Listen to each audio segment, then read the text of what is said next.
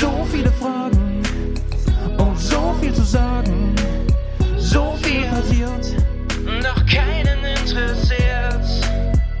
So viele Themen, so viel zu erwähnen, keine Zeit mich zu benehmen. Schreitet so gern zu Tag, gebt es so gerne einen Rat. Ihr solltet euch was schämen. Aber mich fragt ja keiner. Hast du den Countdown gesehen? Ja, habe ich gesehen. Die Eins ist schon vorbei. Wir sind schon Ja. live. Moin, moin. Hello, servus. Moin, so. moin, was moin geht, ey? Ja, München? München, ey. Bremen. Ja, ich ähm, weiß, du du, kannst bist kein- heute nicht in Bremen.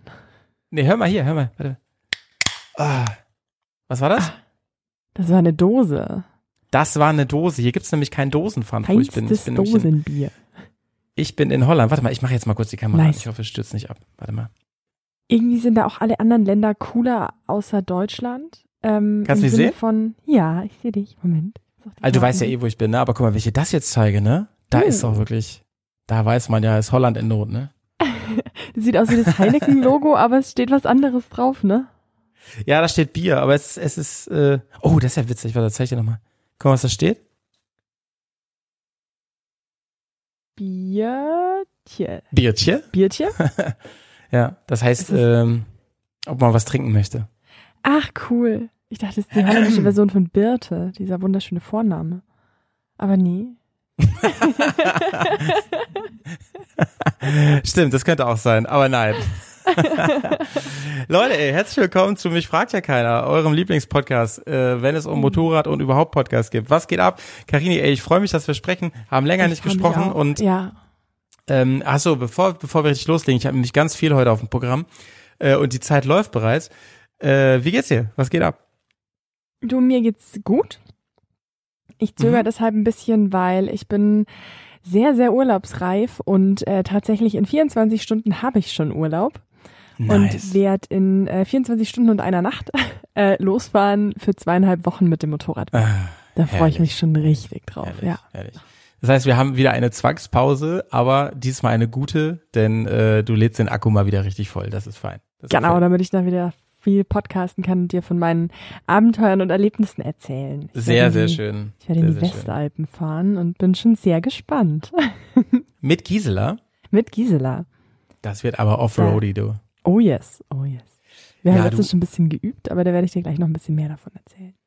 Seid ihr ähm, campen oder habt ihr irgendwie so ein Hotel oder, oder so, so eine Ferienbude? Nee, eigentlich mit dem Zelt. Also der Plan ist, Wow. ähm, seid, ihr, seid, ihr, seid ihr auf dem äh, Gran Bosco? ja, Nee. das ist der Geil. Plan, äh, das, das erste Ziel, bis dahin ist die Route geplant. Mehr weiß Alles ich noch klar. nicht. Alles klar. Also Die wer das Route nicht dahin, weiß, äh, ja. liebe Leute, Gran Bosco ist, glaube ich, so der Campingplatz, wenn man da Offroad fahren will in Seealpen. Das ist die Anlaufstelle. Da trefft ihr auch 5000 andere Offroader auf zwei oder vier Rädern und äh, super nice Location. Sehr zu empfehlen. Ich bin total gespannt. Also wirklich jeder, mit dem ich bisher gesprochen habe, empfiehlt mir diesen Campingplatz. Und ich bin schon wirklich Ja. gespannt und ich bin auch gespannt, ob ich jemanden treffe. So aus der Hörerschaft oder aus der Bubble, man weiß es ja nicht. Oder jemanden, Ja. den man kennt. Mal gucken. Ich glaube schon. Ich glaube schon. Also um die Jahreszeit sind auch so viele da. Liebe Leute, ey, meldet euch auf jeden Fall. Und ähm, naja, was soll ich sagen, ne? Ich war ja nun, ich war ja schon, boah, ja, also mindestens zweimal war ich schon da. Und äh, ich kann euch sagen, das sind eher Männer unterwegs. Als Frau fällt man ein bisschen auf da, würde ich sagen, aus meiner Okay. Erfahrung. Und ähm, wenn ihr dann noch so eine hübsche und sympathische Frau mit so einer Stimme seht, ne, dann einfach mal Hallo sagen. Ich glaube, da hast du nichts gegen, oder? Nein, auf gar keinen Fall. Einfach mal Hallo Hallo sagen, sagt, ne? mir ein Bier anbieten. Vielleicht habe ich auch eins da. das, das bricht natürlich alles Eis. Äh, Ich kann dir auf jeden Fall sehr empfehlen, ähm, dir keinen Kaffee zu kochen morgens, sondern dir so ein Cappuccino oder Kaffee dazu gönnen. Der Okay. ist super nice. Das können sie ja, die Italiener, muss man ja sagen. Und äh, die Pizza ist auch hervorragend. Okay, das nehme ich gleich mal mit als Tipp. Wirklich, wirklich. Sehr gut. Ja. Die Route bis So dahin ist geplant. Mehr Plan habe ich tatsächlich noch gar nicht. Mhm. Es sind aktuell 860 Kilometer. Heftig. Von dir immer noch so weit. Wow. Mm, Also sagen wir so, die ersten 100 Kilometer Autobahn sind nicht mit eingerechnet. Es sind knapp 1000 Kilometer. Aber ich habe natürlich auch ungefähr jede kurvige Straße irgendwie eingeplant, die halbwegs auf dem Weg Okay. liegt. Also Zu geht dann erstmal am Reschenpass übers Stilfserjoch und den Ofenpass und dann einmal quer durch die Schweiz und dann Col de Liserin ist, glaube ich, der letzte. Okay, verstehe, verstehe, verstehe. Ja, ähm, sei dir alles gegönnt. Ich erinnere mich an meine übelste, habe ich bestimmt schon mal erzählt, meine übelste Hinfahrt, die ich mal gemacht habe. Das war über Frankreich. Da habe ich einen richtig großen Bogen gemacht. Da war ich sogar in Paris im Stadtverkehr, weil ich gerne, äh, weil ich mich gerne ähm, kasteie, ja, oder wie sagt man? Mhm. Äh, malteritiere. malteritieren. ja. Äh, da also wirklich Katastrophe. Ich war mit Koffern und Gepäck im Pariser Rush-Hour-Verkehr mitten oh in der Innenstadt. Ich war, also ich, weil ich mir dachte, wenn ich so nah an Paris vorbeifahre, ja, da feierst du doch mal rein, bleibst doch mal eine Nacht da, habe ich dann gemacht und ich muss dir ganz ehrlich sagen, mal davon abgesehen, dass es geregnet hat erst wie Sau, ähm, als ich da endlich angekommen war, ich habe dann so ein Hotel gehabt mit Tiefgarage, ne, weil du kannst ja dein voll beladenes Motorrad nicht mit in Paris abstellen, beziehungsweise mhm. musst ja alles abnehmen für eine Nacht, da hatte ich auch keinen Bock drauf und äh, war ich in der Tiefgarage und so. Und dann bin ich tatsächlich mit dem Bus noch mal eine Stunde in die Innenstadt gefahren, um dann vor Notre Dame zu stehen. Damals stand es noch. Mhm. Und äh, hab dann gedacht, ja cool, Howie, das das hat sich ja sehr gelohnt. So, dann mal wieder zurück, ne? Tschüss. So war der ungefähr, nicht zu Hause? nee, der war nicht zu Hause, ey. Ja, ey, das ist ja, ich weiß gar nicht, wie es um Notre Dame steht. Ich glaube, die, die bauen es ja gerade wieder auf. Das ist ja abgebrannt, ne? Ja, das stimmt. Das ist total Halb traurig. Total. Ja. Naja, so war's, ey. So war's. Ich war dann auch noch kurz äh, bei Moulin Rouge, also nicht in der Show, sondern nur bei dieser Mühle da in Sacré-Cœur. Mhm. Ist so ein Sacré-Cœur. Nee, nicht Sacré-Cœur. Wie heißt denn das Viertel? Montmartre, Montmartre ne? oder? Montmartre. Ich glaube schon. Ähm, ah, ich bring's alles durcheinander. Auf jeden Fall war ich da und äh, hab mir das nochmal kurz nochmal ähm, rein rein gegönnt, hab da was gegessen und daher dann bin ich auch zurückgefahren. Eiffelturm muss da nicht auch noch sein. Und dann bin ich weitergefahren von da und ich war bestimmt über zwei, also fast drei Tage unterwegs auf jeden Fall und bin fast eine Autobahn gefahren. Echt? Das war recht sehr dumm auf jeden Fall, sehr dumm. Gut, in Frankreich darf man auch, glaube ich, nur 130 oder 120 fahren, gell? Schneller fahre ich ja eh nicht, kennst mich doch. Bin doch so eine, so, so eine lahme Maus auf der Autobahn. Na. Mit meinem Motorrad kannst du auch nicht schneller fahren. Dafür bist du auch genauso schnell wie äh, auf der Autobahn. Aber das lieb, dass du mal. sagst. Wir waren das immer noch nie so richtig auf. zusammen Motorrad fahren, ne? Immer das noch schlimm ist das, schlimm ist das, ey. Da quatschen wir seit Jahren hier miteinander. Apropos, unser Podcast, ne? Ähm, ich hab, wir müssen ein bisschen Community Management machen heute mal. Ja. Das machen wir ja sehr selten, viel zu selten. Ich habe mir extra Notizen gemacht hierfür. Wir sehen uns übrigens heute nicht, vielleicht ist die Dynamik heute ein bisschen anders weil meine Internetverbindung hier in Holland so schlecht ist. Ich bin so wirklich, ach, wie es mir geht, ja, stimmt. Ja, genau. Erstmal, erstmal das ja Wichtigste. Wie geht's dir? ah ja, das muss ich kurz erzählen, weil äh, ich hatte ja Geburtstag vor einer Woche. Ähm, vielen Dank auch für deine Geburtstagsgrüße, Sweetie. Ich mich ähm, voll. Ich war viel zu spät dran. Es tut mir so nein, leid. Nein, alles cool. Ich bin da ja der Chefvergesser, ne? Also alles cool. Ich, ich bin nie jemanden böse, wenn er das vergisst. Ähm, ja, es haben sich ganz viele gemeldet und ich arbeite die noch ab, die Nachrichten, weil ich nämlich ganz knapp, also an meinem Geburtstag selber habe ich mein Handy extra praktisch nicht am, an, an mir gehabt. Ich wollte, ich war in Potsdam und äh, wollte da mal wirklich ohne Handy so einen Tag. Mhm. Und äh, weil ich wusste, das klingelt den ganzen Tag und so. Und da, da hatte ich irgendwie nicht so Bock drauf an dem Tag. Und ja. dann bin ich aber krank geworden. Und zwar so von 0 auf 100 mit 40 Grad Fieber, so richtig fies. Mhm ähm, hat mich richtig ausgenockt und das hielt sich auch wirklich noch ganz schön lange. Bin dann noch so im, im Halbfieber waren dann hier in Urlaub nach Holland gefahren und hatte das auch bis, ich würde sagen, bis vorgestern noch ganz schön dolle. Aber inzwischen geht's mir deutlich, wirklich deutlich besser. Ich bin noch nicht bei 100, aber schon deutlich besser. Und ähm, ja, jetzt jetzt ähm, habe ich heute ähm, und gestern auch schon ganz viele Nachrichten beantwortet endlich. Hab den und erzähle immer die gleiche Geschichte. Denn immer mir ging's nicht so gut, es tut mir leid und so vielen, vielen Dank, es voll lieb, dass, dass ihr euch an mich gedacht habt. Zumal ich ja nie an irgendwen denke, weil ich das ja immer vergesse. Stimmt Obwohl mein ja, äh, habe ich hab ich dir gratuliert, ja, ne? Ja, auch ein bisschen zu oh. spät. Aber das war nicht die Rache dafür. Nein, aber so. ich, ich schätze dich so als Nein, ich schätze dich so als jemanden ein, ähm, du denkst bestimmt total viel an alle Leute, mhm. aber nicht immer Pünktlich dann, so. wenn sie gerade Geburtstag haben. Immer in den komischen Situationen. Deswegen schreibe ich auch manchmal Leuten nachts, weil, mir, weil ich dann nachts wach bin und dann fällt mir irgendwas ein und dann muss ich das sofort machen, weil ich es sonst wieder vergesse. Ja. Aber so ist es, ey. Die Leute, die mit mir länger schon zu tun haben, ich glaube, die haben alle ähm, hoffentlich inzwischen verstanden, dass ich ein ganz komisch kommunikativer Mensch bin. Ähm, ich rede zwar hier die ganze Zeit, aber ähm, gerade was so Face-to-Face -face, beziehungsweise One-on-One ähm, Kommunikation angeht, da bin ich schnell überfordert. Da bin ich echt schnell überfordert. Ich habe ja jetzt diesen Podcast mit Valley und Tour, hast vielleicht schon mal reingehört. Mhm. Und ähm, da haben wir eine Folge lang darüber geredet, über Erreichbarkeit und sowas. Ich glaube, das war die letzte, vorletzte Folge. Und ähm, da habe ich ja zum Beispiel ähm, bekannt gegeben oder oder oder äh, da musste ich preisgeben, dass ich nicht wusste, was WhatsApp Status ist. Was ja irgendwie anscheinend für, ey, was habe ich inzwischen für Nachrichten bekommen? Ich habe gestern erst von dem lieben Michi eine beantwortet. Shoutouts an der Stelle, Michi aus Hamburg. Ähm, der hat mir gesagt, ich sehe das halt ganz anders, sagte er so. Ey, WhatsApp-Status ist was sehr Intimes, was ja nur Leute in Kontakten sehen, dies, das und so. Und darüber gibt man, äh, kommuniziert man eher, was man gerade macht mit seinen Lieben und so. Ey, das wusste ich alles überhaupt gar nicht. Und mhm. jetzt, jetzt, jetzt bin ich auch meinem Bruder nicht mehr böse, dass er, das habe ich da im Podcast nämlich erzählt, darüber bekannt gegeben hat, dass er verlobt ist und heiratet. Ne? Ich habe so ziemlich als letzter mitbekommen, weil ich nicht in seinen scheiß WhatsApp-Status reingucke, Alter. Ich bin ja froh, wenn ich mal Instagram auf Instagram aufkriege, so recht pünktlich. Naja. Aber man muss man muss auch dazu sagen, den Geschwistern und der Familie sagt man das schon in der One-to-One-Nachricht. Danke, danke also, für deine Rückendeckung. Ja, auf 100 Prozent. Ich, ich stehe voll hinter dir. Sehe ich auch so, sehe ich auch so. Also. Ey, wo, wo waren wir nochmal gerade? Genau, bei deinem Gesundheitsstatus. Den, den, den du wahrscheinlich auch nicht im WhatsApp-Status gepostet hast. Nein, ey, also mir, mir geht's, mir geht's jetzt wirklich, wirklich wieder besser. Mir geht's wirklich besser. Ich, ähm, bin noch so ein ganz bisschen angeschlagen, aber ich trinke schon wieder Bier, das ist ein gutes Zeichen, aber ich habe auch Urlaub, ne? Und was Schlimmeres als krank im Urlaub sein, also kann man sich ja eigentlich kaum vorstellen. Ach, ich weiß, ich weiß was ja, äh, Fanmanagement. Ähm, ich meine im Hörerschaftsmanagement. Ich, ich hasse ja das Wort Fan, Fan eigentlich. Ähm, und zwar, also erstmal eine Sache vorweg, ja, eine Sache vorweg. Ey, liebe Grüße an den Dulli, der mir geschrieben hat. Ich habe ein Foto gepostet, ich weiß nicht mehr, was ich gepostet. Ach so, als ich in Potsdam war, da durfte ich die Husqvarna 701 nochmal richtig Probe fahren. Das war ziemlich ja. nice. Vielen Dank an den Eigentümer dieses Motorrads.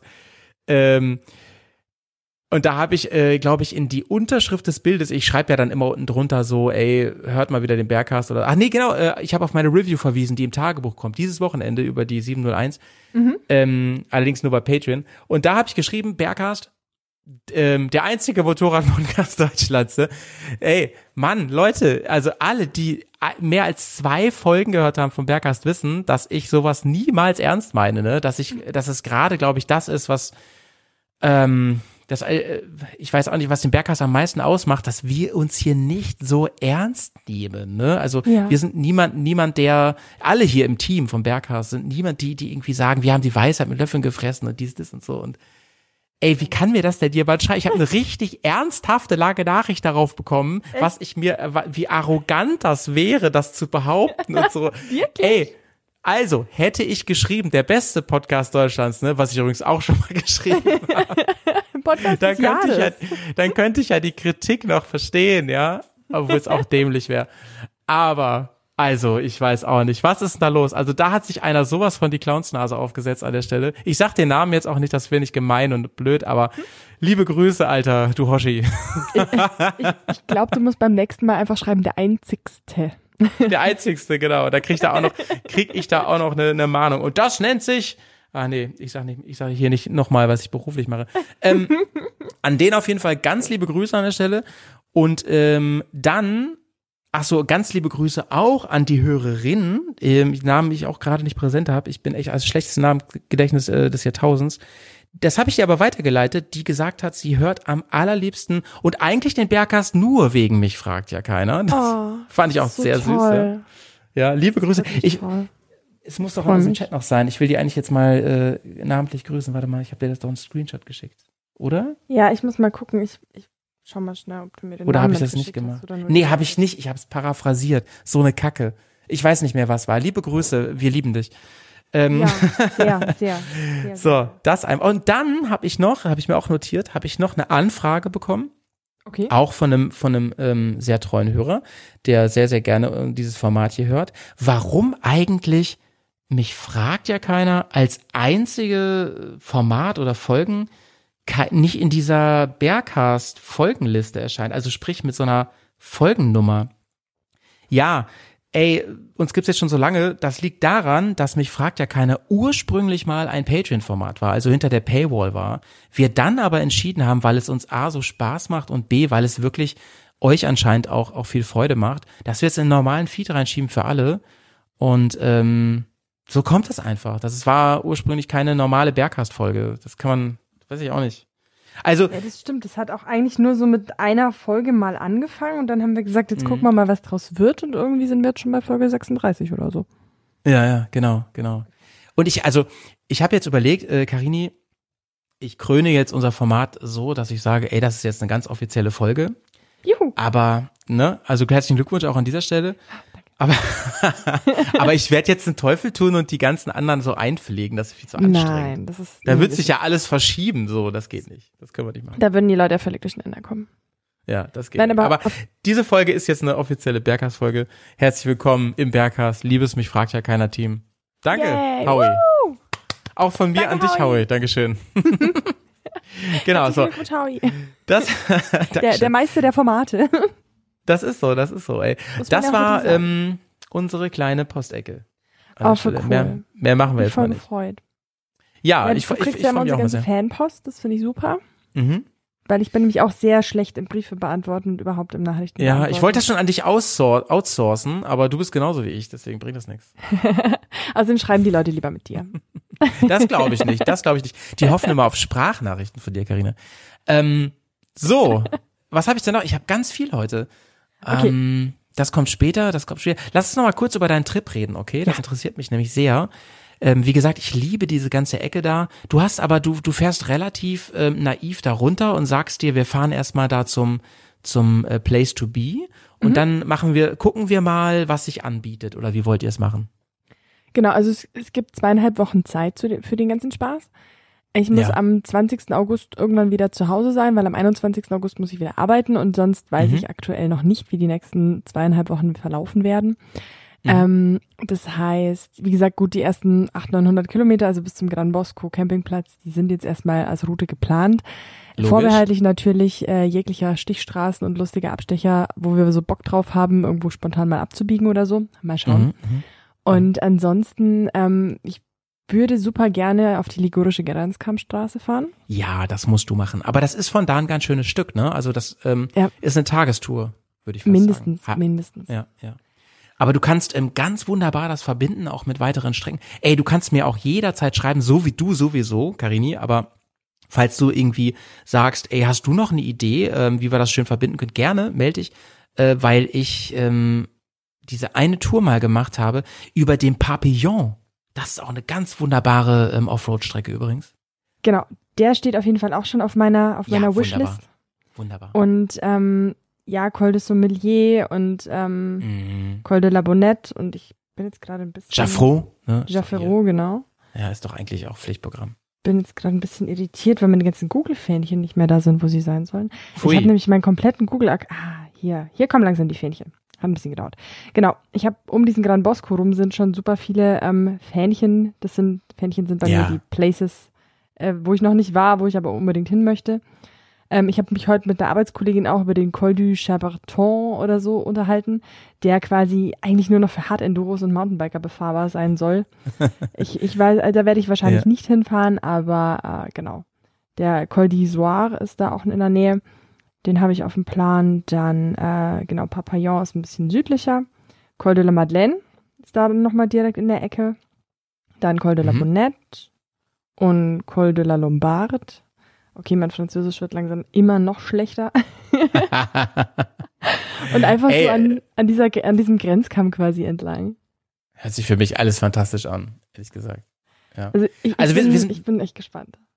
Wir sind mal diese Tour gefahren, da ähm, Papillon und so, und dann ähm, gibt es doch diesen einen, dieser, diesen einen Pass, Mann, der ist bei der Tour de France auch ganz, ganz oft dabei.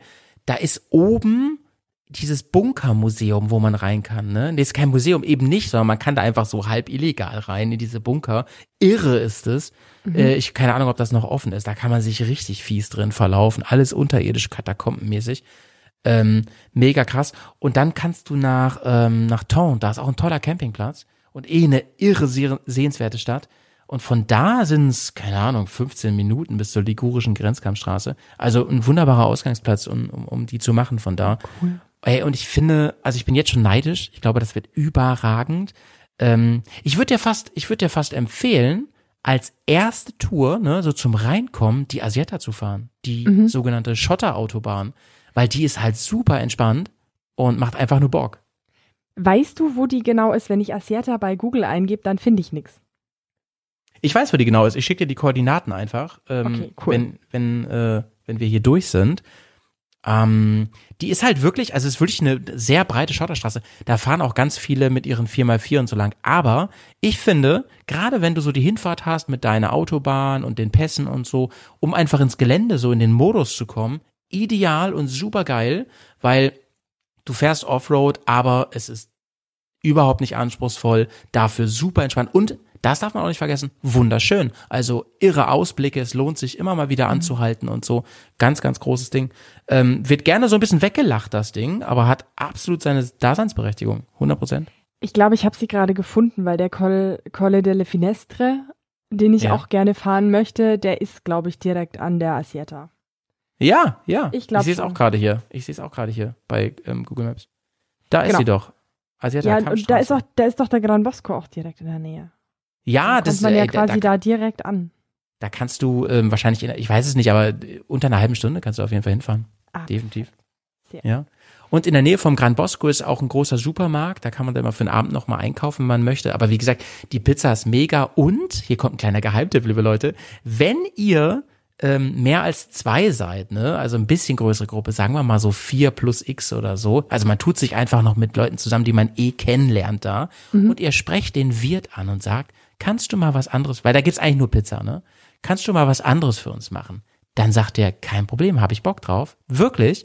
Und dann macht er für euch so ein richtig geiles italienisches Gericht. Dann zum Beispiel einfach nur Spaghetti, wie heißt das? Äh, Au, Oyo, Oyo, Dingsbums. Ne? Oyo. So, genau. Ayo. Das kann man auch nur betrunken richtig aussprechen, glaube ich. Ja. Ey, von einem, von einem echten italienischen Koch, mega, mega. Oh, Wirklich. Gut. Dazu ein kalt gezapftes Bier. Es ist wirklich Survival hoch 20, wenn man auf diesem Campingplatz ist. Kaltes Bier, Pizza, Cappuccino morgens aus, aus der. Das ist äh, Abenteuer, nachdem ich gesucht habe. So, genau, genau, genau. Oh, geil. Col de Asieta, ja, genau. Nee, du hast recht, genau, da ist die, genau. Okay, cool. Wundervoll. Ähm, was was gibt's sonst Neues, Karini? Du, sonst eigentlich gar nicht viel. Die letzten Wochen und ja, Arbeit. habe ich echt, ja, eigentlich nur gearbeitet. Und ja, ja. natürlich war ich auch an den Wochenenden immer schön unterwegs, klar. Ja. Weil da arbeitet man ja nicht so. Ja. Ich war noch mit Gisela in Hechlingen. Da habe ich dir, glaube ich, ein Bild geschickt, ne? Ja. Weil wir mussten ja ein bisschen üben für den Urlaub jetzt und ich war ja auch, äh, wie gesagt, ich bin völlig naiv, äh, wenn es um sowas oder oder ja bewusst unvorbereitet äh, an solche Geschichten. Ich meine, ja. wir befinden uns ja in der italienisch-französischen Zivilisation, das passt alles. Aber ich habe auch ähm, tatsächlich davor noch nie mit, mit äh, der Gisela im Gelände rumgespielt. Also ich habe Stimmt, du hattest immer Leihmotorräder, ne? Sonst. Genau, ja. Es war immer mhm. eine 1250 GS bei den Trainings. Und ich habe zwar vor ein paar Monaten Stollenreifen drauf machen lassen, aber durch meine Verletzungen konnte ich ja eine Zeit lang nicht fahren. Ja, stimmt. Und in der stimmt. Zwischenzeit war ich dann auch so mit Wiederaufbau des ganzen äh, Bewegungsapparats beschäftigt, dass ich da auch nicht so wirklich zum Trainieren gekommen bin. Wie, wie ähm, lief's denn eigentlich dein äh, Training mit Gisela? Wie kamst du zurecht? Äh, super. Ich muss ja? echt sagen, die fährt sich so toll. Das ist ja. so ein wunderbares Geländemotorrad. Ich bin echt maßlos begeistert. Fein. Super geil. Das ist ja auch so ein Ding, was uns beiden, da haben wir in einer anderen Folge drüber gesprochen, was uns sehr verbindet, dass wir so eine Liebe aufbauen können zu unseren Fahrzeugen. Ne? Du bist auch schlecht im Verkaufen, muss man sagen, ne? Ganz furchtbar. schlecht. Ganz furchtbar. Ja, ja. ja. Also gut im Kaufen, schlecht im Verkaufen, alles klar. Ja. Wir wären beide auch richtige Loser an der Börse, glaube ich. Wobei ich weiß nicht, ob man zu Aktien immer nur so kaufen, immer nur kaufen. aufbauen kann, aber ja. Was? Diese Aktie, ich liebe sie einfach so doll. Dieser ETF, er ist mir so ins Herz gewachsen. nee, okay, verstehe. Ja, ey, die F800 wird ja ähm, gehasst und geliebt, ne? Also im Grunde genommen ist sie ja, sie war ja auch ja, jahrelang für mich die einzige wirkliche Mittelklasse-Weltreisemaschine, wenn man aktuelleres Motorrad haben wollte. Mhm. Ähm, da gibt's ja inzwischen viele Konkurrenzprodukte auch. Aber ähm, auf der anderen Seite finde ich sie gegenüber der Zwölfer, das ist ja das, was viele nicht glauben wollen immer, finde ich sie schwerer zu fahren. Ich, sie ist kopflastiger, sie, sie ist zickiger, sie, ist, sie hängt ja. ganz schön am Gast, die Maus, muss man sagen. Die ist manchmal ganz schön endurig, so, also ja. ganz schön, ne? Ja. Ähm, aber es freut mich sehr, wenn du damit so gut zurechtkommst, echt. Richtig cool. Also das, ich musste tatsächlich auch, bin äh, zwei, dreimal umgefallen, weil ich äh, halt so versucht habe, sie zu fahren wie eine 1250, was natürlich nicht funktioniert. Genau. Also genau, das ist halt so, wenn sie gerade im Lastwechsel ist zwischen Leerlauf und dann ans Gas, ähm, mhm. ist sie schon ziemlich aggressiv. Also im Vergleich zur 1250 natürlich. Ich habe jetzt auch wenig Erfahrung mit älteren Motorrädern oder mit anderen Motorrädern, muss man mhm. sagen, im Gelände. Aber da ist schon ein bisschen schwierig. Und mhm. ähm, wir sind dann auch so Single Trails durch den Wald gefahren, also so auf waldigen Boden über Wurzeln und es war dann so ein bisschen bergauf in der Linkskurve und ich war einfach zu langsam und dann ist sie halt ausgegangen und ich bin umgefallen. Aber ich habe dann relativ schnell ganz gut äh, gelernt, immer so ein bisschen am Kupplungsschleifpunkt zu fahren. Gerade auch wenn es so Böschungen hochgeht. Klingt jetzt zwar ein bisschen weird, aber mit der Kupplung kann man da einfach so dieses Aggressive am Gas ganz gut einstellen und äh, ja. einfach runterregulieren. Und wenn man cool. da immer so ganz leicht am Kupplungsschleifpunkt ähm, mitspielt quasi und dann das Gas ähm, gut dosieren kann, dann funktioniert das einwandfrei. Also ich hatte danach überhaupt keine Probleme mehr und das 21 Zoll Vorderrad ist halt natürlich auch eine Wucht im Gelände. Das merkt man schon, ne? Ja, total. Also, also, also gerade wenn du ähm, Strecken fährst mit, mit, mit dollen Schlaglöchern, mit ähm, also ich, ich finde, es zieht dich halt mehr so auf der Linie, es zieht dich mehr nach vorne. Ich ja. persönlich, aber da habe ich auch schon mit Leuten darüber diskutiert, ob das jetzt Vor- und Nachteile sind. Ich persönlich finde, du kannst mit dem 21er deutlich besser Spureln fahren. Aber das habe ich, wie gesagt, an andere, auch Trainer haben zu mir gesagt, nö, das sehe ich also ganz anders. Das ist einfach so mein Eindruck. Ähm, ich lieb's auch total. Ich habe bei mir auch den Umbau gemacht auf 21 mhm. Zoll, auch aus diesen Gründen. Du verlierst natürlich auf der Straße viel Agilität. Das ist, das ist schon sehr. Also ich bin ja direkt hintereinander gefahren nach dem Umbau. Ähm, das merkt man schon dolle. Also gerade wenn du so wedelst damit in den Kurven, ne, das merkst du schon. Ja. Finde ich. Ja, das stimmt schon. Das ist halt auch immer der Trade-off, wofür es dann ausgelegt ist. Und ja, ähm, ich ja. muss auch sagen, ich, wobei ich das Motorrad an sich ziemlich rund und gut abgestimmt finde. Also ich finde mhm. jetzt auch nicht mhm. unagil auf der Straße. Klar ist es kein 17, 17 nicht, Zoll äh, Supermotorradsatz. Aber ich finde, die fährt sich einfach super schön auf der Straße. Und ähm, war jetzt für mich auch das erste Mal mit einem 21 Zoll Vorderrad im Gelände und das hat echt mhm. gut funktioniert. Also ich war auch erstaunt, mhm. was wir da alles gefahren sind. Ich habe mich ja ähm, in der Advanced-Gruppe angemeldet, nicht mehr in der Anfängergruppe. und dann ging es da gleich irgendwie die Hänge hoch und Geröll und grober Schotter und sowas und äh, an irgendwelchen Single-Trails und Bergab und ähm, ja, wie gesagt, es war auch das erste Mal dieses Jahr, dass ich wieder Gelände gefahren bin. Das letzte Mal war tatsächlich letztes Jahr im August. Mhm. Und ich war sehr, sehr erstaunt und überrascht, wie gut das alles funktioniert hat und äh, wie wohl ich mich einfach gefühlt habe mit der Gisela. Mhm. Es ist echt, ich bin, wie gesagt, ich bin hin und weg und freue mich jetzt einfach total im Urlaub, das alles nochmal auszuprobieren ja. und umzusetzen. Ja. Witzig auch übrigens, wenn immer wenn mich Leute ähm, fragen, ob sie ihr Motorrad verkaufen sollen, weil keine Ahnung, ich habe ein gutes Angebot bekommen oder ich will mir irgendwie was anderes holen. Ich sag ja immer so, nein, behalt die. Tu es nicht. Die ist doch gut. Tu, tu es nicht. nicht. Ja. Du wirst dich ärgern. Ja, sag ich immer, ne? Ich habe auch ähm, großen, großen ähm, Respekt vor Leuten, die wirklich ständig ihr Motorrad wechseln, weil ich es halt gar nicht könnte, das ist überhaupt nicht mein Ding so, da könnte ich mir eher was dazu kaufen, mhm. ähm, was natürlich dann schnell ins, aufs Konto geht. Aber ja. ich sag dir das immer am Anfang, ich bin der Falsche, der dir jetzt einredet, du musst dir ein neues Motorrad kaufen. Behaltet die, das ist doch eine schöne Maus, sag ich dann meistens.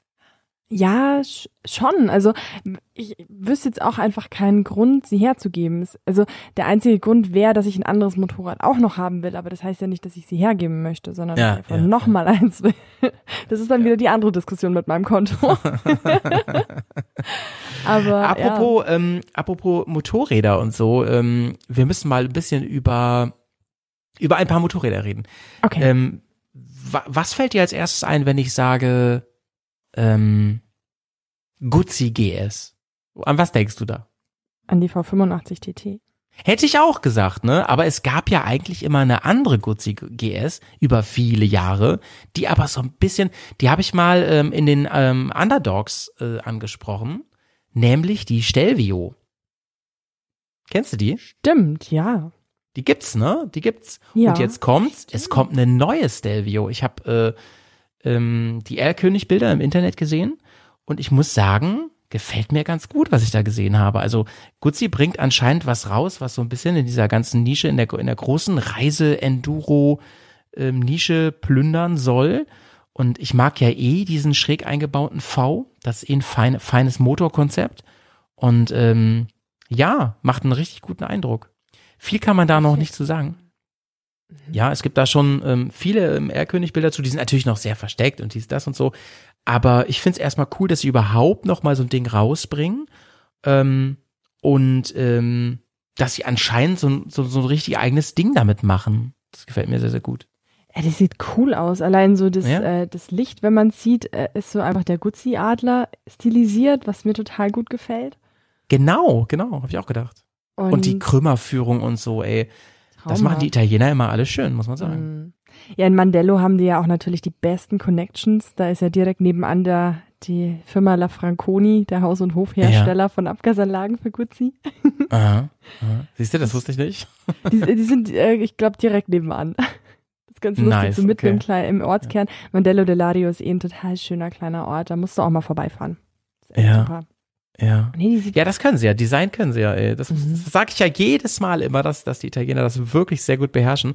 Ähm, jemand aus meinem sehr engen Bekanntenkreis, der sich gerade eine Desmo, ist, äh, also eine, nicht eine Desmo, sondern den Desmo Motor in einer Scrambler gekauft hat, der mhm. zu mir sagte, äh, du, die vibriert mir zu stark. Ich muss die vielleicht wieder verkaufen. Habe ich schon erzählt, ne? Nein, aber ich würde mich hier gerne in die Schlange stellen, der Interessenten an Käufern, bitte.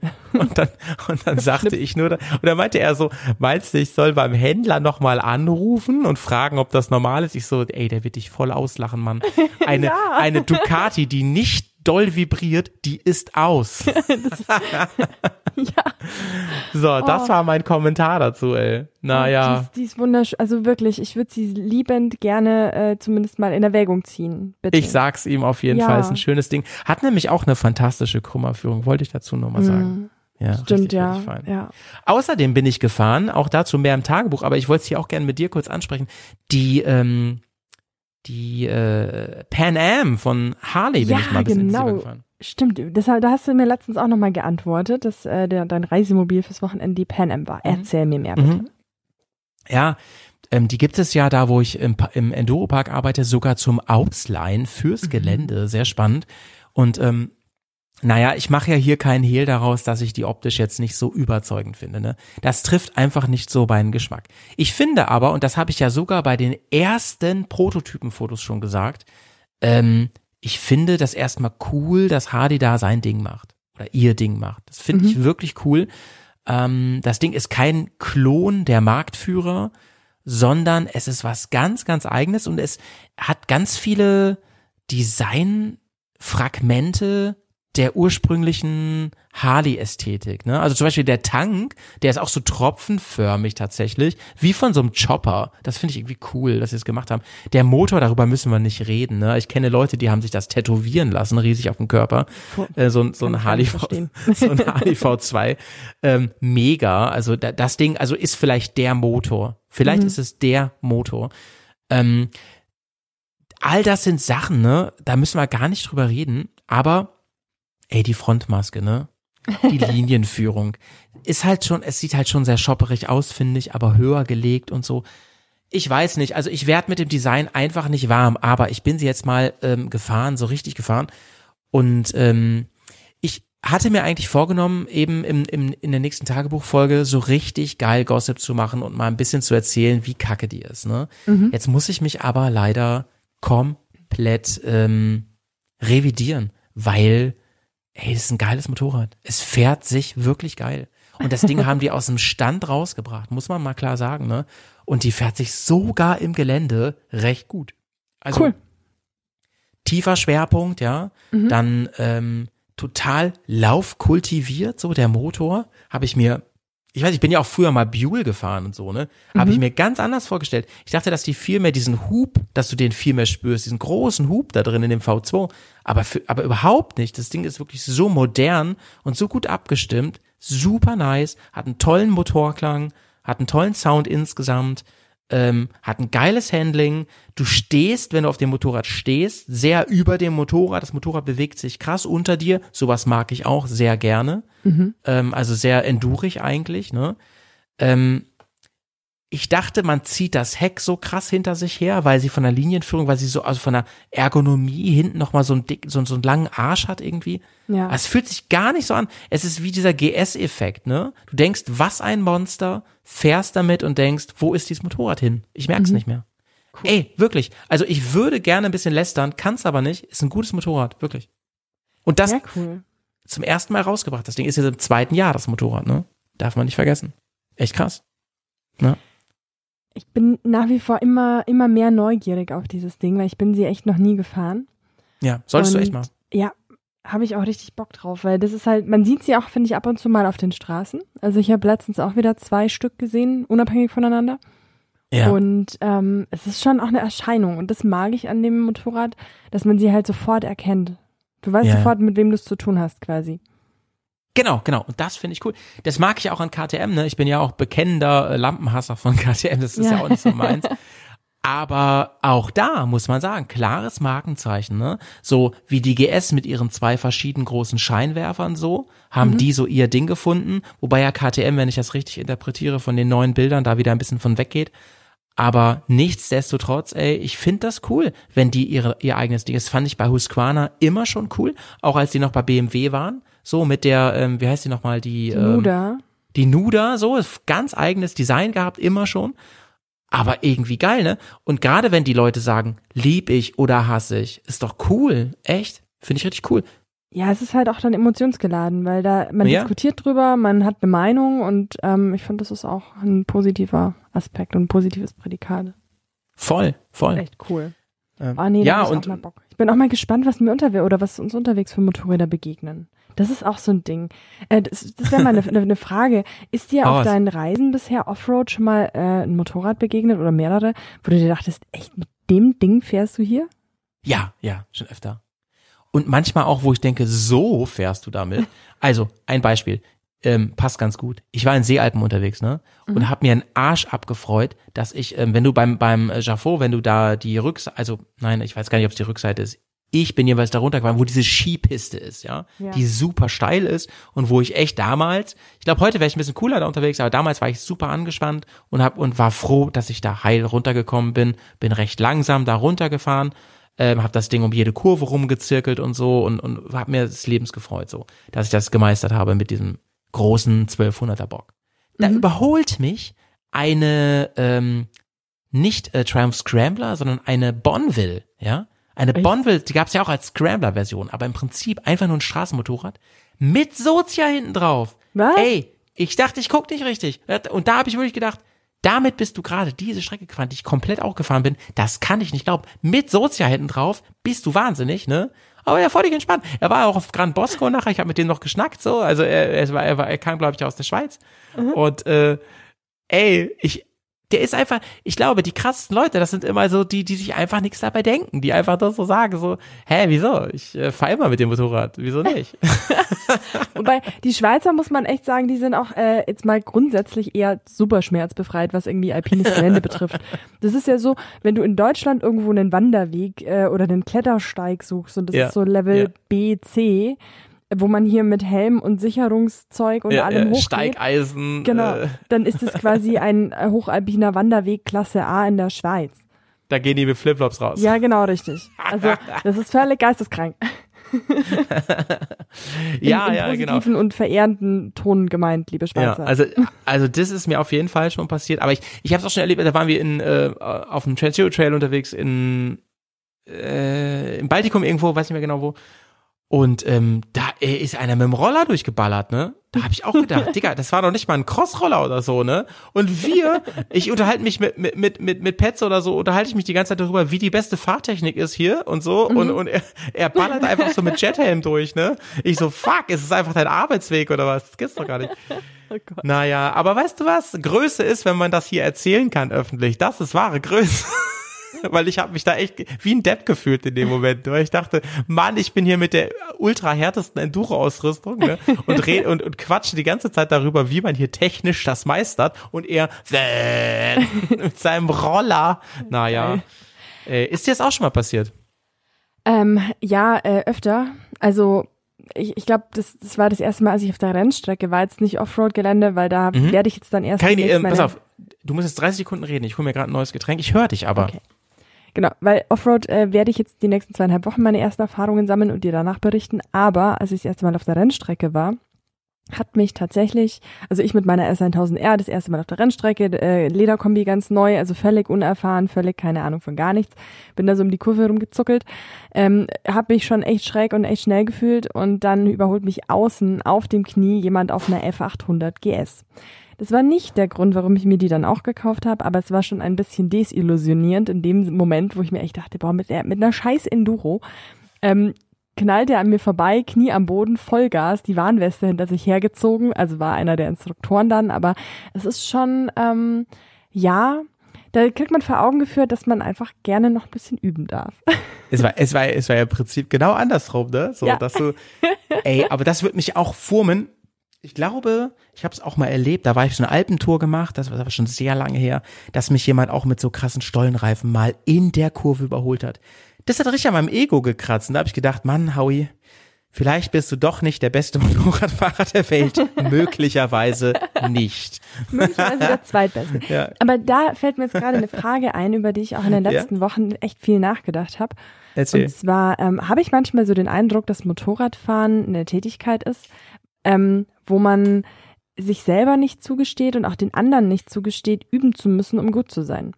Weil bei allem anderen mm. ist es mhm. ja so, dass man trainieren muss. Beim Sport ist es ganz offensichtlich. Wer viel laufen geht, hat eine bessere Kondition als jemand, der weniger viel laufen geht. Aber sobald jemand ein Motorrad Stimmt. besitzt und ein Motorrad fährt in dem Sinne, wird automatisch erwartet, dass er alles perfekt mhm. kann, alles gut kann und da wird einem auch gar nicht so richtig zugestanden, irgendwie noch am Anfang der Lernkurve zu stehen. Kannst du das irgendwie nachfühlen?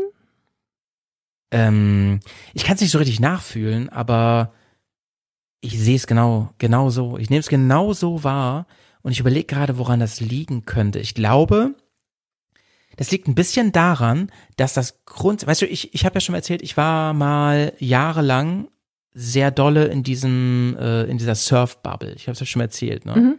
Ich habe mal Wellenreiten sehr intensiv gemacht.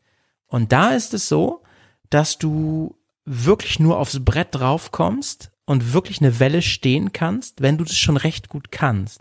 Also man auf dieser Stufe, dass man auf dem Brett liegt und ganz viel paddelt und dann von der Welle mal angeschoben wird und so und mal wirklich mit der Welle so, äh, sag ich mal, nach vorne gedrückt wird.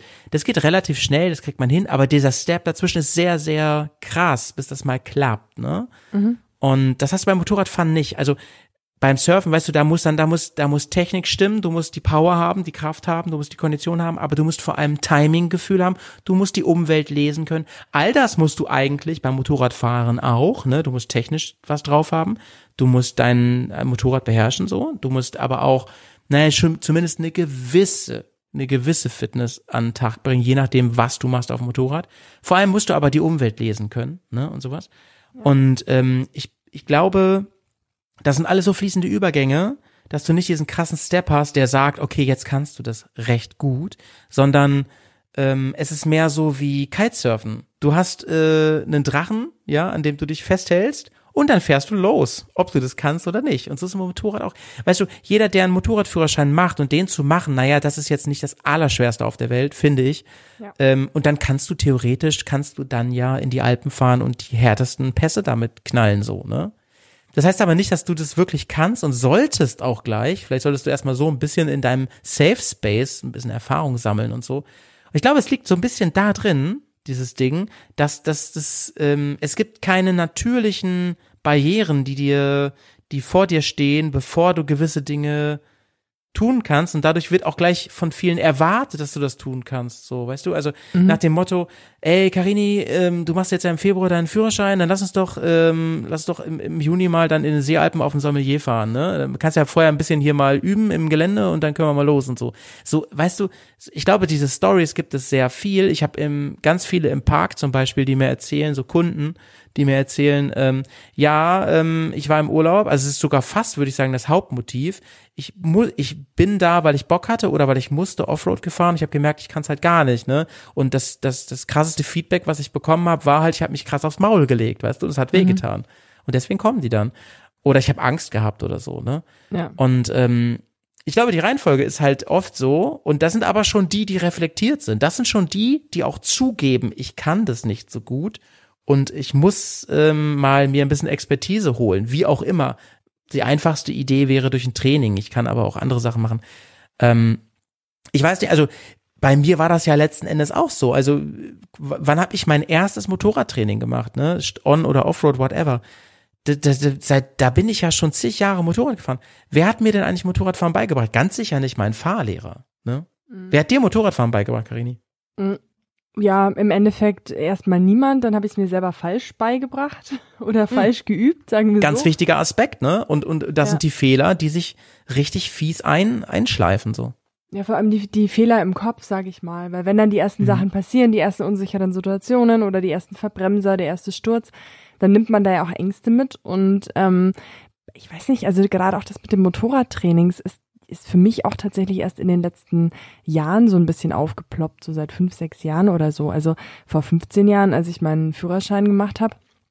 Ähm, da war das irgendwie, also ich kannte niemanden, der Trainings gemacht hat und ich bin auch selber nicht auf die Idee gekommen, mich da jetzt irgendwo einzubuchen und zu sagen, hey, bring mir ja, mal Fahren ja, bei. Ja. Also das ist irgendwie so, also in dem Umfeld des Motorradgefahren ist, das ich kannte, da hat niemand irgendwie ein Training gemacht.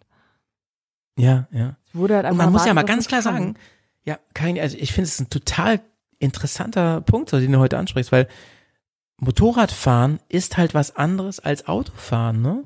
Da ist ja. eine gewisse Technik dabei, die du brauchst, um Erfolg, um erfolgreich, und damit meine ich weder schnellste Zeit noch Instagram krass, sondern ich meine damit sicher kontrolliert, durch die Situation im Verkehr oder whatever zu kommen.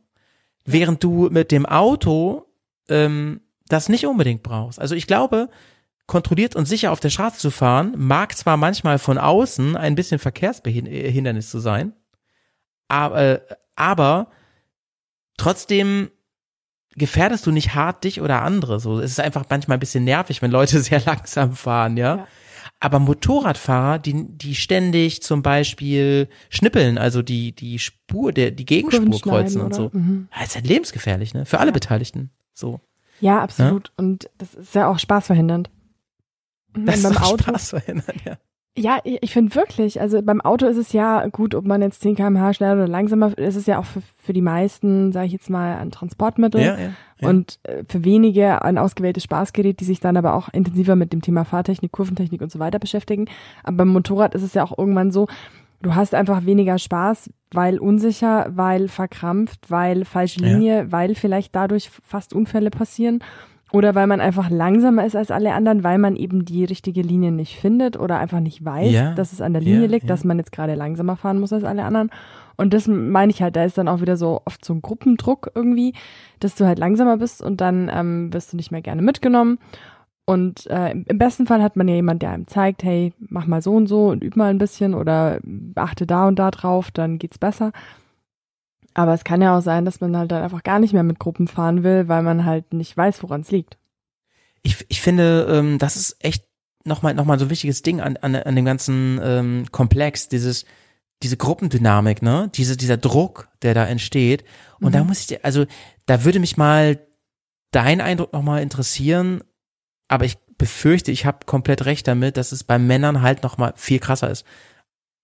Also Männer unter sich richtig, richtig schlimm ähm, wenn das so in diese Richtung geht, ey, es wird erwartet, so, so wie wir eingestiegen sind auch, ne, es wird erwartet, dass jeder ein geiler Macker ist, so auf dem Motorrad. Es wird einfach erwartet, es wird erwartet, dass man ziemlich schnell fährt und es wird erwartet, dass man souverän ist und so und mhm.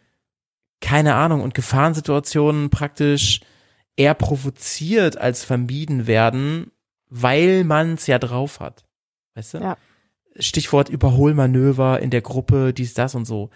Ähm, so habe ich das mal kennengelernt früher. Ich habe mir dann irgendwann Gott sei Dank angefangen, mich von solchen Leuten krass zu distanzieren, was Motorradfahren angeht.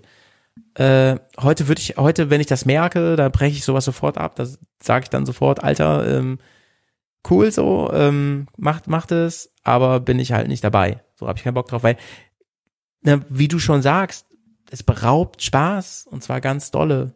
Und eigentlich, eigentlich müsste Motorradfahren viel mehr geleitet sein von ständigen Weiterbildungen. Wie, weißt du, wie im Job, so, dass man sagt, mhm. ey, um immer besser zu werden, muss man sich auch besser machen lassen. Und das kann man nicht immer selber. Das kann man auch nicht immer nur mit YouTube-Videos machen und sowas, ne? Und nee. ja. Also ich, es, es hilft auch einfach wahnsinnig viel. Also entweder man macht es halt selber und stellt sich dann selber mit der Videokamera hin und filmt sich bei gewissen Fahrmanövern Ähm, funktioniert aber halt auch nur bedingt, also eher im Gelände und nicht auf der Straße. Mhm, mh. Oder man hat halt irgendwie die Möglichkeit oder sucht sich jemanden, mit dem man fahren kann, der halt auch wirklich sagt, hey, ich beobachte dies und jenes, mach's mal so und so. Und ja, ja. So, man ist natürlich auch eine finanzielle Frage, muss man auch ganz klar sagen, wenn man irgendwie für so einen Trainingstag, keine Ahnung, 180, 200 Euro ausgibt.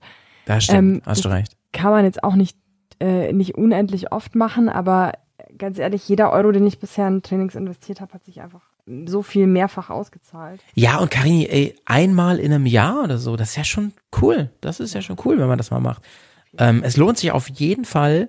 Und ich muss dir ganz ehrlich sagen, da, da, dadurch, dass ich auch schon so lange Motorrad fahre, also wirklich aus, aus Kindesalter schon, gibt es Sachen, die sind so tief drin, die ich mir selber nicht mehr abgewöhnen kann, die sicherlich aber oft nicht richtig sind, also die man auf jeden Fall besser machen könnte. Das Coole am Offroad-Fahren übrigens ist, dass das Feedback ja viel schneller erfolgt. Ne? Also mhm. ähm, während ich ähm, oft, wenn ich zum Beispiel auf der Straße die Gegenfahrbahn äh, schnipple oder so, äh, wie sagt man denn, oh, richtig, das, wie sagt man so richtig auf Deutsch? Schneide, Schneide. genau, danke, danke. du solltest dir überlegen, ob du in der Schule arbeitest. Ähm, Weil ich so ein Klugscheißer bin. Nein, äh, Leute, das war natürlich Spaß. Ähm, was wollte ich, achso, ähm, während das auf der Straße, Gott sei Dank, oft verziehen wird, weil Gott sei Dank keiner kommt oder so, ne? Oder, oder Leute ausweichen, das ist ja auch immer noch so. Halleluja, ne? Dass, dass, dass der Gegenverkehr sagt, oh Gott, ich fahre ich fahr da mal irgendwie noch ein bisschen weiter am Rand und so. Im Offroad dankt's dir halt keiner, ne? Also da liegst du halt so schnell auf, auf der Fresse, wenn, wenn du krassen Fehler machst. Insbesondere, wenn es nass, matschig oder ähnlich ist, ne? Oder einfach frickelig ist. Auf der Straße, da kann man, glaube ich, oft ähm, Scheiße fahren und ähm, bringt sich damit nur theoretisch in Gefahr, weil man oft Glück hat, ne? Aber es kommt irgendwann der Moment, wenn man viel Motorrad fährt. Ne? Es reicht ja einmal in 10.000 Kilometern äh, und dann ist es meistens aber ganz schlimm. Das ist halt das Ding. Ja, ja das stimmt leider. Das stimmt leider. Ich, ich bin jetzt auch echt mal gespannt, ähm, was so was so einfach passiert, weil wie gesagt auf, auf der Straße kenne ich solche Situationen halt auch zur Genüge, dass man halt sagt, boah, war jetzt irgendwie knapp oder ich bin irgendwie kacke gefahren oder ich war gerade unaufmerksam oder so oder jemand anderer hat mich übersehen. Ich meine, sowas passiert ja auch relativ häufig. Ja. Zumindest mir ist das auch in letzter Zeit schon wieder ein paar Mal passiert, dass einfach so ein paar ähm, ja, Autofahrer irgendwie spontan links abgebogen sind, obwohl ich da mit 120 entgegenkam. Und ja, ähm, ja. genau, solche Sachen sind halt dann auch noch mit drin. Ich weiß nicht, ob sowas Offroad dann öfter passiert. Ich hoffe mal nicht, aber bin, bin sehr gespannt auch auf die, auf die Erfahrungen mit den anderen Verkehrsteilnehmern. Also meine, meine Erfahrung ist äh, aus den Seealpen, dass da schon ein Gemeinschaftsgefühl ist, so, ne, dass die Leute aufeinander Rücksicht nehmen. Bin gespannt, was du erzählst. Mhm. Ähm, bei mir ist das letzte Mal auch schon echt ein paar Jahre her. Da war ich ja noch mit meinem alten Motorrad, ne? Das ist echt schon ein paar Jahre her. Aber ey, das wird bestimmt, also es wird bestimmt großartig. Da hab ich, und ich wette, du sagst mir in, in drei Wochen, wenn wir wieder schnacken, sagst du bestimmt, Howie, das krasseste eigentlich war, die Autobahn am Anfang, die 100 Kilometer, das war eigentlich das Schlimmste.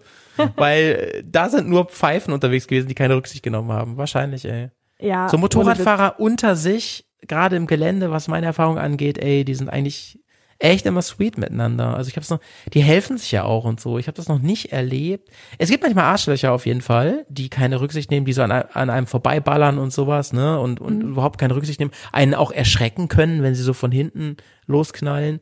Also sowas würde ich echt nicht machen.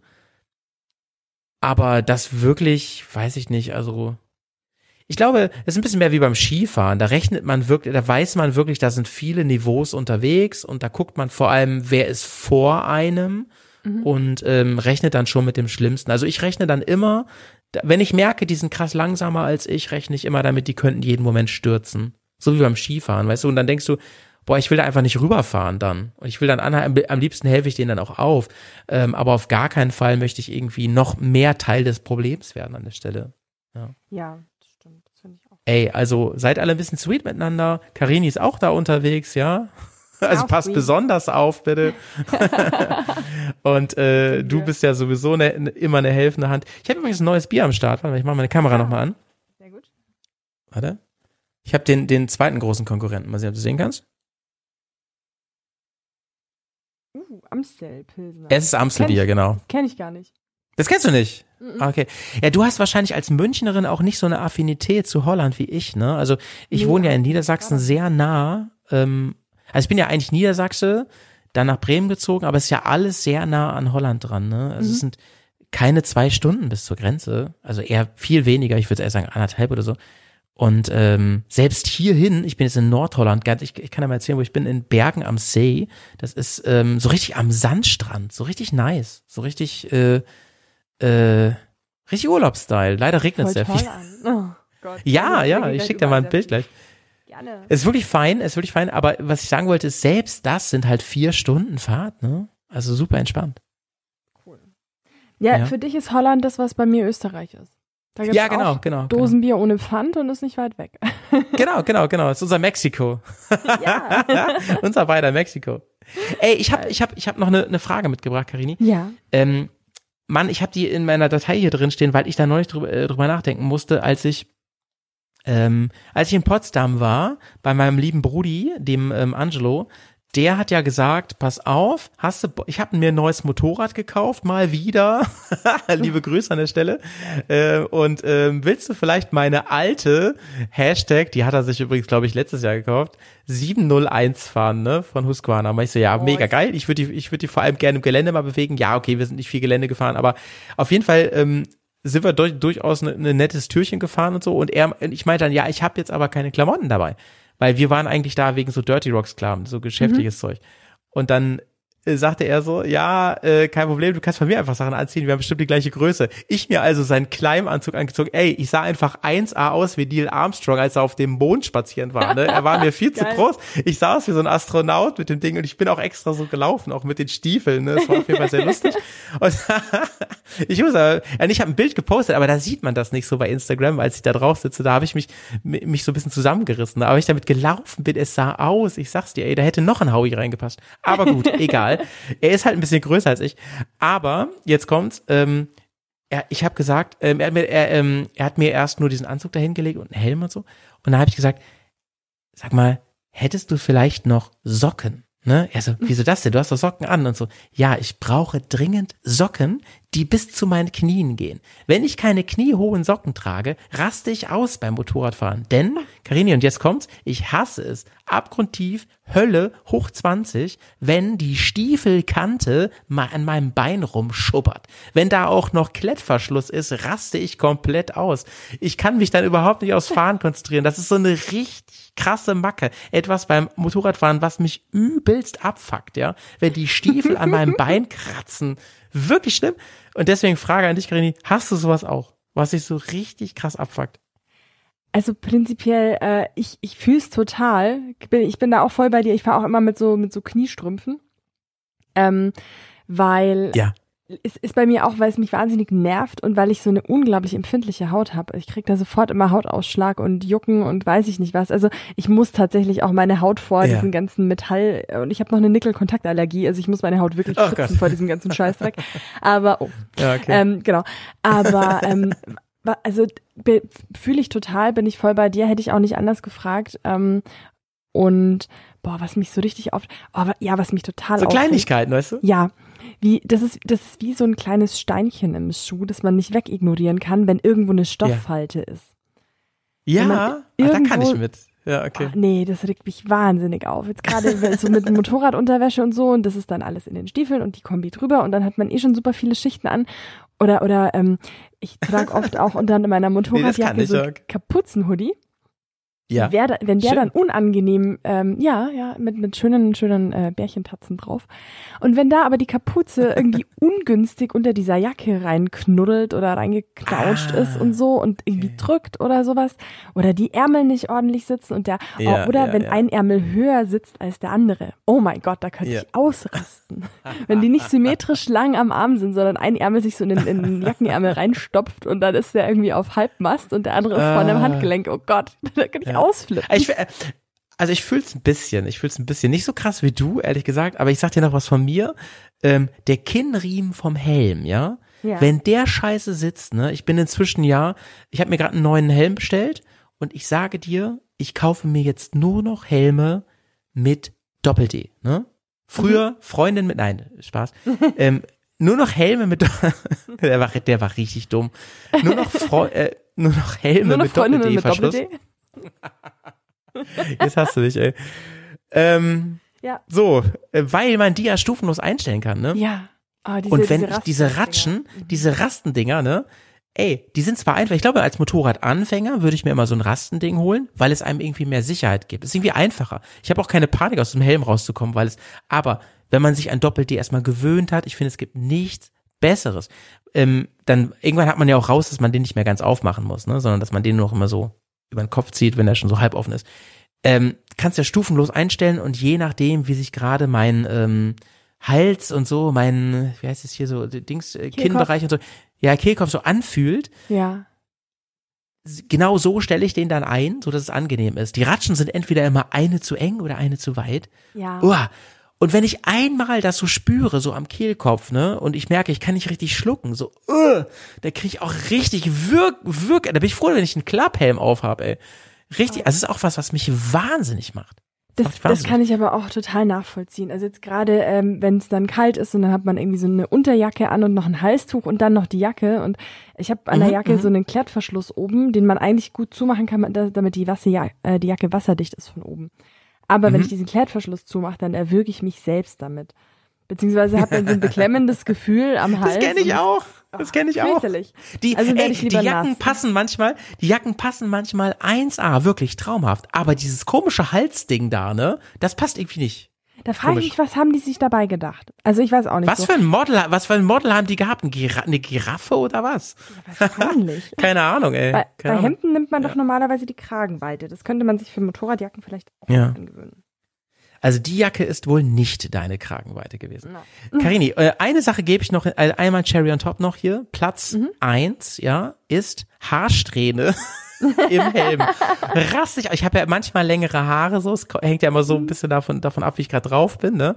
Und wenn ich eine Haarsträhne, also wenn ich Haare habe, die so, sag ich mal, bis zur Nasenspitze gehen würden, wenn man sie nach vorne kämmen würde, ähm, und die, und dann, ihr setzt den Helm auf und dann hast du so ein paar Haare, die so auf der Nase rumfiddeln, wie, Oh. im Fahrtwind, ne? Rast ich komplett aus. Dann, dann muss ich, dann sage ich sofort zu meinen Mitfahrenden, Leute, ihr müsst anhalten, es tut mir leid, ich habe Haare im Helm. Dann sagen sie auch nur so, ey, musst du zum Ballettunterricht oder dann fahr doch einfach.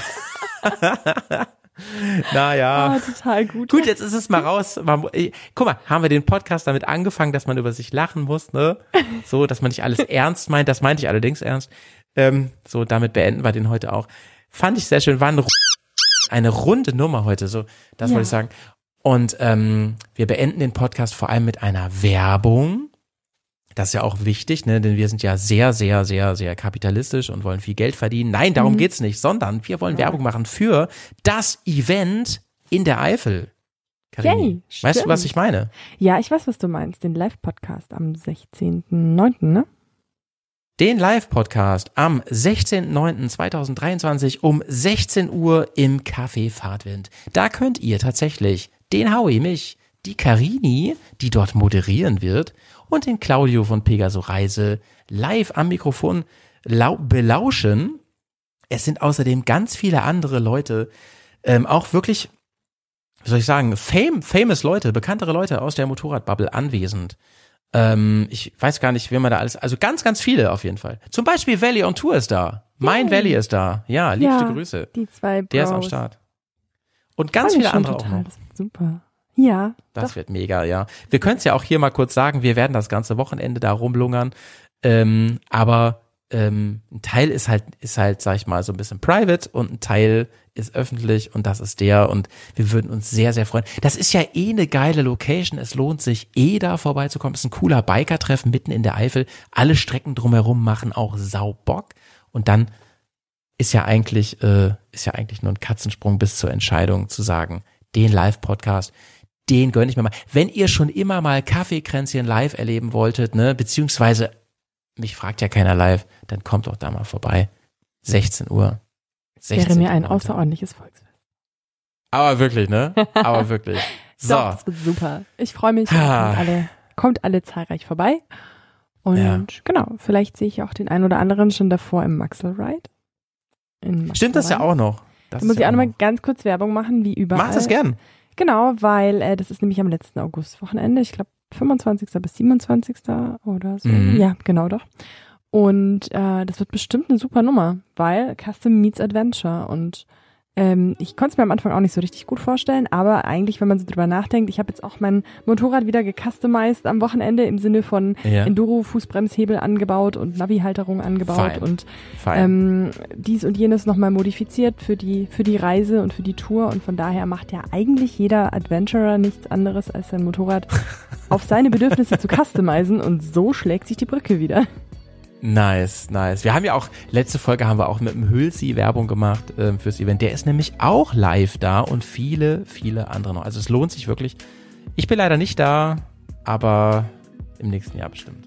Ich hoffe, ja. es ist ein Erfolg wird, dass es wieder stattfindet. Das aber das ähm, kann eigentlich nicht anders werden, wenn man sich dieses Line-Up da mal reinzieht, wer da so am Start ist alles. Auf jeden Fall. Und dann so, ihr Mäuse. wir uns das fürs nächste Jahr frei. Und Ach so, und äh, äh, dann nicht zu vergessen, auch noch äh, am 17.8., das ist ja gar nicht so lange hin, da sind wir live bei Twitch. Da einfach mal in die Show Notes gucken, da werde ich auch nochmal ausgiebiger was zu sagen. Uh. Der Valley und ich sind live bei Twitch und nice. ähm, wäre schön, wenn du auch mal vorbeikommst. Das ist ein, ah ja, bist im Urlaub, glaube ich. Bin ich noch im Urlaub. Urlaub. Ja, vielleicht, vielleicht bist du ja abends, das wäre ja mega, wenn du abends auf dem Gran Bosco sitzt oder wo auch immer und äh, schreib's mal kurz in Chat. Hallo, liebste Grüße hier aus Frankreich, Italien, keine Ahnung, wo du gerade bist. Das, das würde mich freuen. Dann schreibe ich mir jetzt gleich eine Notiz, dass ich das auch nicht vergesse. Und, 1930, äh, liebe Leute, 1930. bei Twitch. Ja, ja. Wahrscheinlich auch bei YouTube, das weiß ich gar nicht genau. Äh, der Valley will sich darum kümmern, um den ganzen Kram. der Technikfreak. Nee, wunderbar. Ja. Schreibe ich mir auf und dann äh, lasse ich kurz was von mir hören. Fein, fein, fein. Ich freue mich. Gut, dann ähm, freuen wir uns auch auf die nächste Folge. Mich fragt ja keiner, ähm, beziehungsweise Bergcast ist es ja jetzt ganz offiziell. Und ähm, bleibt schön sauber. Bis dann. Tschüss, Karini. Bis bald. Viel Spaß im Urlaub, ne? Dankeschön. Tschüss. Tschüss.